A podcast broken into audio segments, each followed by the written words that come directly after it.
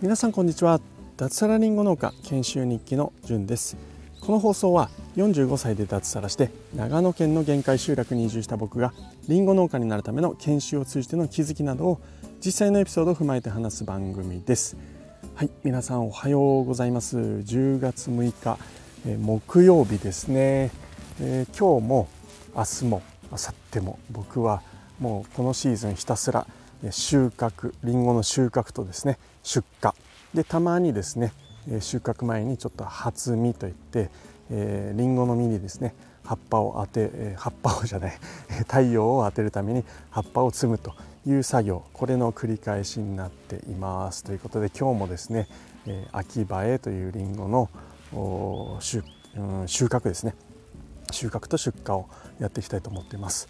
もうだいぶ寒いですね。あの僕最近ここ数年だと思うんですけども指先がですねまあ、指先がというか冷え性ですよね、うん、今も、えー、スマホを片手に話しているんですけどもこの、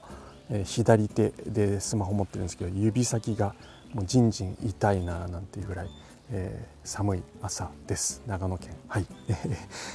え、そんなこんなで、えー、今日の放送をしていきたいと思うんですけれども今日はですね、え、投資って聞くと、え、拒否反応を示す方へということで、え、話していきたいなって思っています。農業と関係ないじゃないかって思うかもしれないんですけどもはい、えー、ちょっと関係あるのかなと思うので、まあ、最後まで聞いていただけると、えー、嬉しいです、はい、で僕はですね、投資をやっています。はい。で、えまあなんだろうな。銀行貯金の方が安全っていうふうに思ってる方いらっしゃると思うんですけども僕はですねあの、まあ、使い分けの問題だとは思うんですけども銀行貯金だけとか、まあ、タンス預金とかって言いますよね。家で持っている、え、現金を持っているとかっていうのはそれだけっていうのは逆に、え、リスクが高いんじゃないかなっていうふうに、え、思っています。はい、僕はですね投資歴はすごくすごく、うん、結構長いんですよね。えー、もう20年ぐらい、えー、投資っていうのはまあ、継続しています。でその時々によって投資するものっていうのは変わっています。まあスタートしたのは僕が20何歳だろうな。うん3歳とか4歳ぐらいの頃まず株式投資をスタートしましたね。当時買った株今でも覚えてるんですけどもソフトバンク三菱自動車あとはですねえー、と覚えていますと言いながら忘れてしまった、えーと、ソニーえー、っとですねえーと、あとマイナーな株を、まあ、5種類ぐらい買ってたんですかね、え、で結果今もう全部全て株売り払いました。であの今言った株、まあ、10種類ぐらい株買ったんですけども9割ほぼ、えー、2銘柄以外え損しました。タイミング悪かったんですよね買う、うん、なんですけど、えー、ソフトバンクですね。ソフトバンクのおかげで、えー、ちょっとプラスになりましたね結局。僕がソフトバンク買った時ってすごく価格が安かったんですよね。当時確か2000円とか3000円ぐらいだったんですけども、まあ、その後1万円超えた時がちょっとありましてその時に全部売っ払ったんですよね、うん、で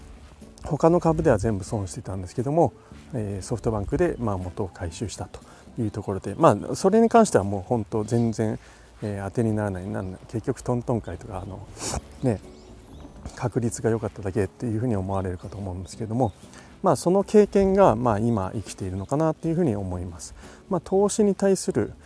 うんまあ、勉強っていうのをちょっとその当時できたっていうことが一番僕の資産になったかなっていうふうに思っております。失敗含めてですね、うん、で投資に対するハードルっていうのもそのおかげで下がったっていうことで、まあ、それからずっと投資っていうのは継続しています。で今現在僕がどんなものに投資しているかっていうと結構いろいろあるんですけどもまずまあ、えー、まあこの放送を聞いてまだ投資してないよっていう方はよく聞くと思うんですけどもまずは積み立て NISA っていうのをやった方がいいのかなって僕は思います。でこれ積み立て NISA って何がいいかっていうと一応ですね積み立て NISA に、えー、まあ、登録ですよね。積み立て NISA でできる投資っていうのは、えー、まあ、金融庁から、えー、OK が出た簡単に言うとですね OK が出た投資商品だけが、え積み立て NISA を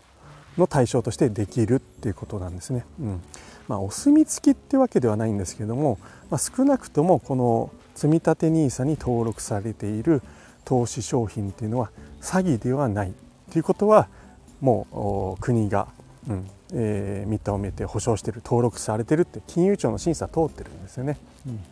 なので、まあ、積立 NISA っていうのをえやるといいんじゃないかなって思います。これは決して損をしないという話ではなくて、えー、詐欺には合いませんよ積立 NISA をやる限りということに、えー、なります。はい、でそれ以外にですね、えー、イデコ、まあ、これイデコっていうのはちょっとなんだろうなうん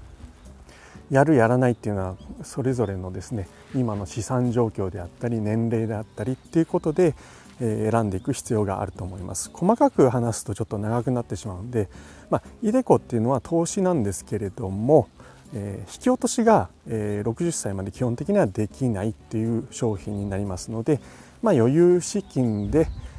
えー、やる分にはいいのかなっていうのがこの iDeCo という投資商品になります。まあ、自分で年金を積み立てるでその将来もらう年金をですね、えー、運用事前に運用しておいてその運用益で増やして将来、えー、なんだろうな、うん、国からもらえる年金が少なくなったとしても、えー、それがあれば少し安心だよねっていう商品が iDeCo ですね。はいまあ、iDeCo はですねこれ投資で運用っていうんですけどもそこの運用が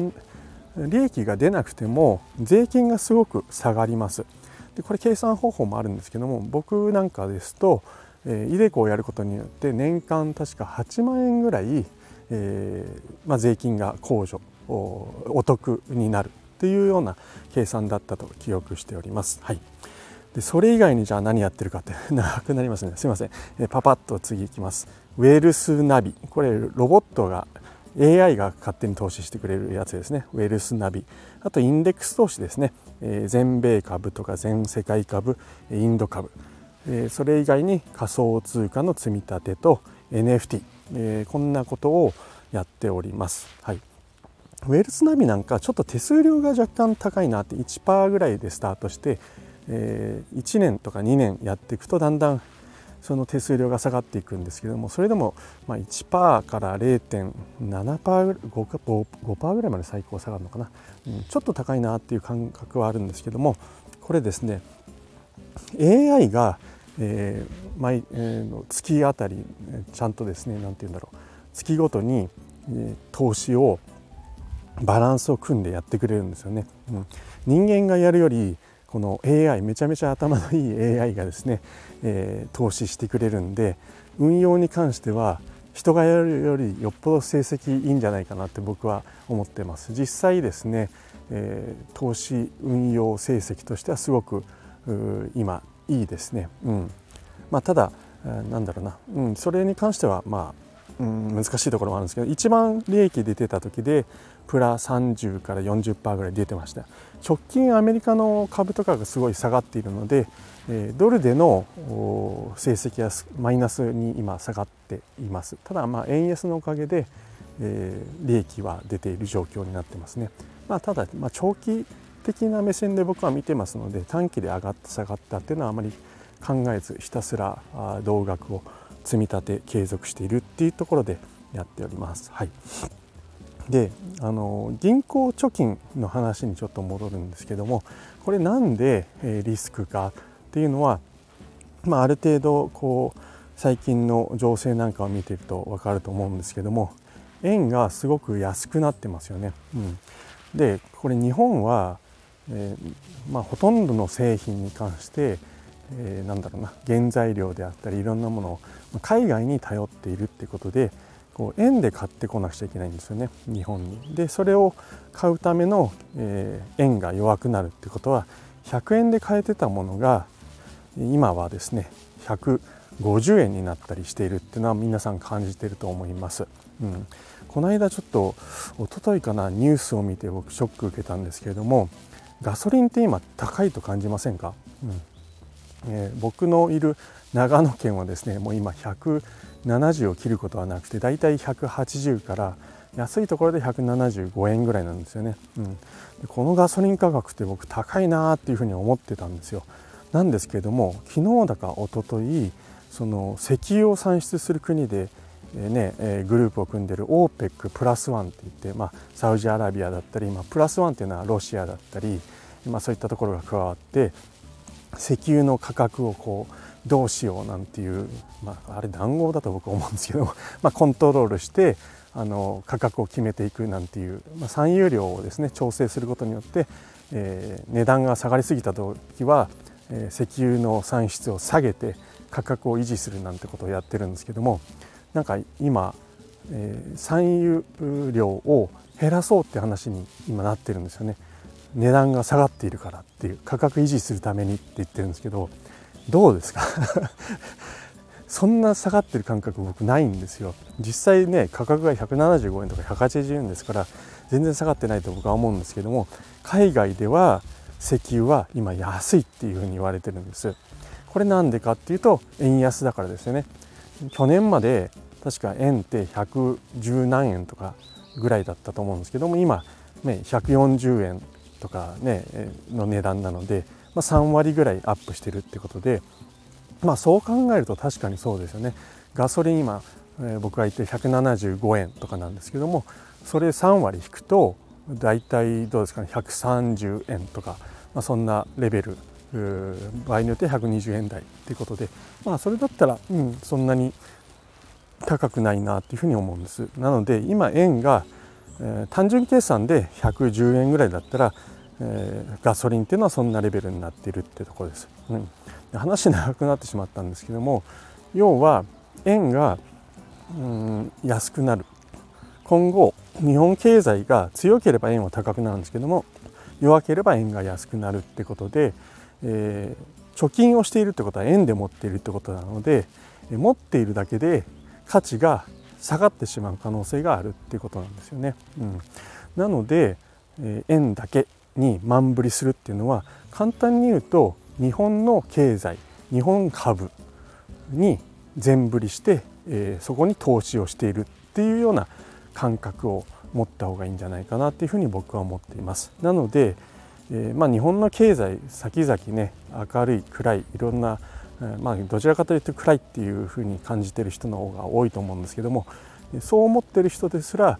え貯金をせっせとするってことはこれはですね日本の経済に投資している日本の未来に投資しているってことになると思うので、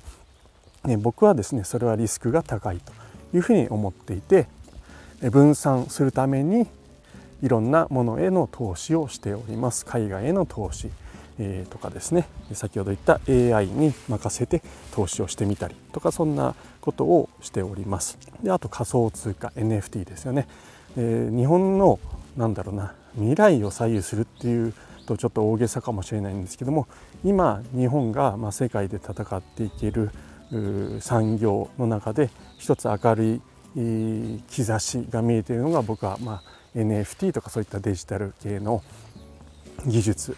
じゃないかなと思います。もう,、ま、もうもうすでに負け始めてはいるんですけれどもまだまだ、えー、早々期なので、えーまあ、そんなところで NFT とか仮想通貨、まあ、あとは日本とか関係ないですよね。そもそもそれに投資するってことは、まあ、円とは切り離した資産を持てるってことなので僕はそこにも投資をしております。はい、あとはすいません。えっ、ー、とですね自己投資ですよね。うん。えー、なんかねちょっとつまらない話になるかもしれないんですけども、えー、お金をかける貯金をするのと同時に、えーもし、えなんだろうな投資っていうのでちょっと抵抗があるって方は自己投資っていうのも考えた方がいいのかなっていうふうに思います。僕はまあ自己投資ということに関しては基本的にお金をそれほど惜しまずやるようにしています、うん、で自己投資って言ってもまあ知識をつけるとかですね、え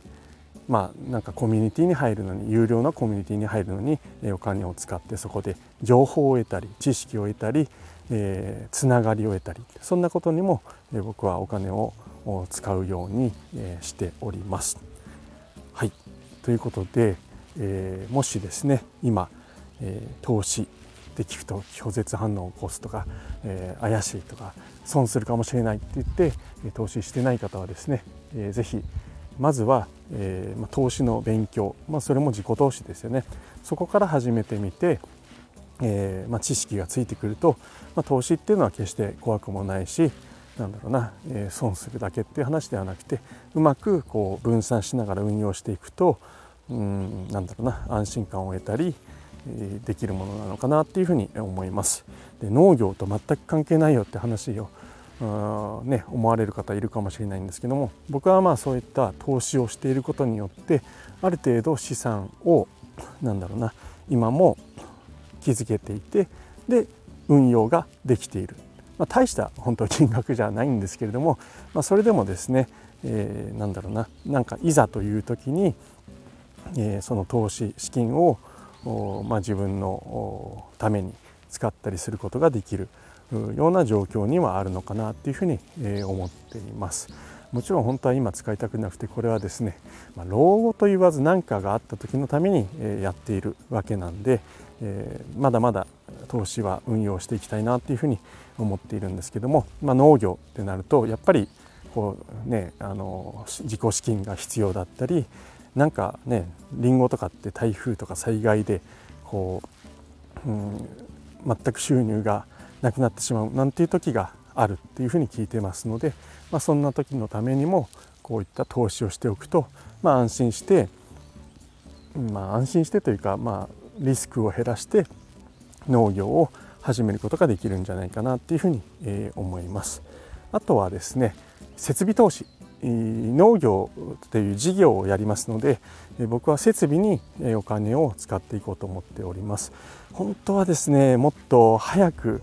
こういろいろ買いたかったんですよね。高い農機具とか。今どんどんどんどんこうそういった値上がりしてるじゃないですか。で僕はですねもう決めていたんでうわここだけは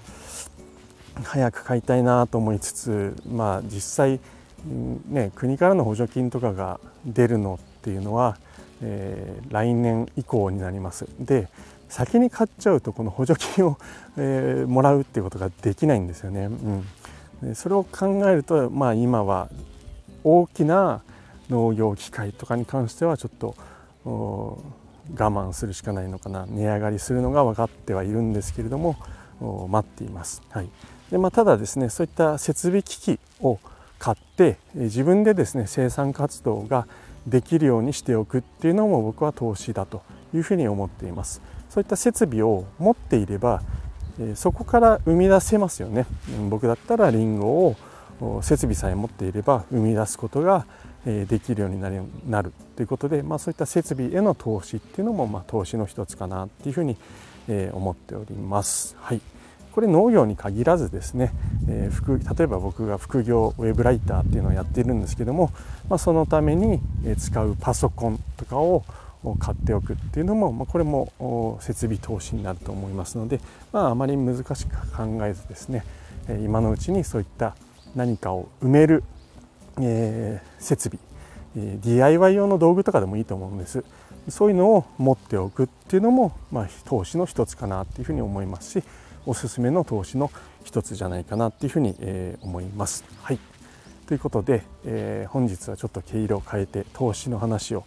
少ししてみました。はい、最後にですね、えー、話変わるんですけれども投資をされていない方はですね僕の周りにも結構友達でいて、えー、まあ、僕は相談を受けたりすると、え投資の仕方なんていうのを教えたりおすすめの商品なんかを一応友達とかには教えたりしてます。でその時に、え気づくことの一つとしてそもそも、ま、投資する前にふるさと納税やってるって僕聞くんですよ。うん、そうするとほとんどの人やってないんですよね。投資やってない人っていうのは。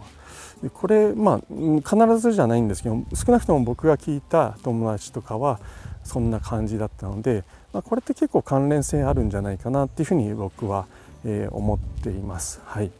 うん、なんかまあお金に対する、まあ、興味とか、うん、まあねリテラシーとかそういった話の部分もあるのかなって僕はちょっと思ったりします。はい、なのでまあお金っていうとなんか汚いとか そんなこと言われたりすることもあるんですけども、まあ、自分がやりたいことをやるためにはやっぱり持っているに越したことは僕はないというふうに思っていますので、まあ、そういった勉強っていうのはしていくのがいいのかなって思います。はい、なので、えー、投資をちょっとハードルあるよって人は、まあ、せめてですねまずふるさと納税をやってみることをお勧めします。あれは投資ではないんですけれどもあの自分のですねあのなんだろうな生活費とかそういったのを、えー、助けることもできあるいは地域を応援したりすることもできたり、まあ、いろんな面でふるさと納税ってすごく、えー、いいので、えー、ちょっとやってみるといいんじゃないかなって思います。僕はですね、えー、長野県に移住してくるまで、え、約4年ぐらいかな34年ぐらいお米買ってないですね。ほとんどふるさと納税で、えー、お願いして、えー、なんだふるさと納税の返礼品としてお米をもらってずっとそれを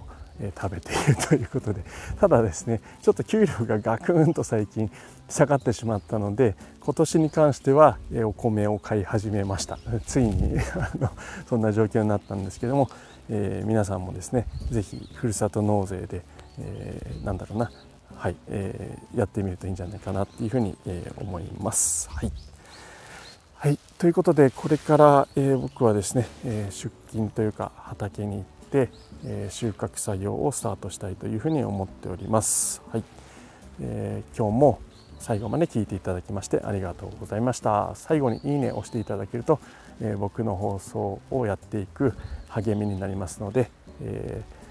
お手すきの方はあいいねも押してくれると嬉しいです。じゃあ今日も楽しくやっていきましょう。じゅんでした。ではでは。